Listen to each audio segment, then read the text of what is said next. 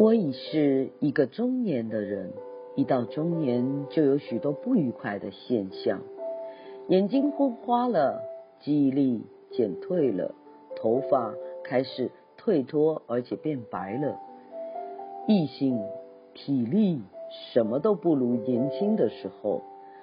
常不禁会感觉到难以名言的寂寞的情味。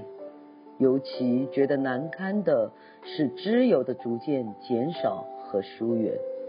缺乏交际上的温暖的慰藉。不笑说，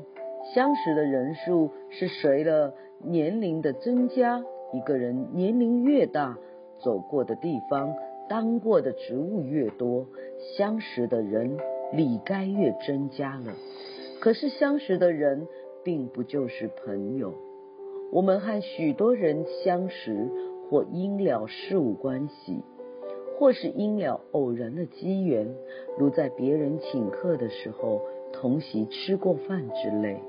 见面时点头或握手，有时走访或通信，口头上彼此也称朋友，笔头上有时或称仁兄，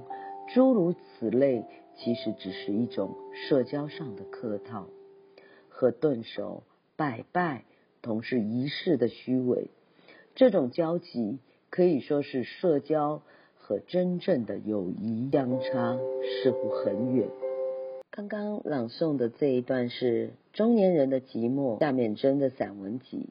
夏丏珍是民国时期著名的文学家。从这段文字行文来，他的白话文功底，无论从规范性还是准确度的角度，都已经达到了极高的水准，甚至与今日的白话文无异，堪称现代的白话文经典。感谢您的聆听朗读，让我们的生活变得更加的美好。如果你也喜欢朗读，也试着可以念看看哦，也可以发给我，我们一在朗读的路上让。生活变得更美好。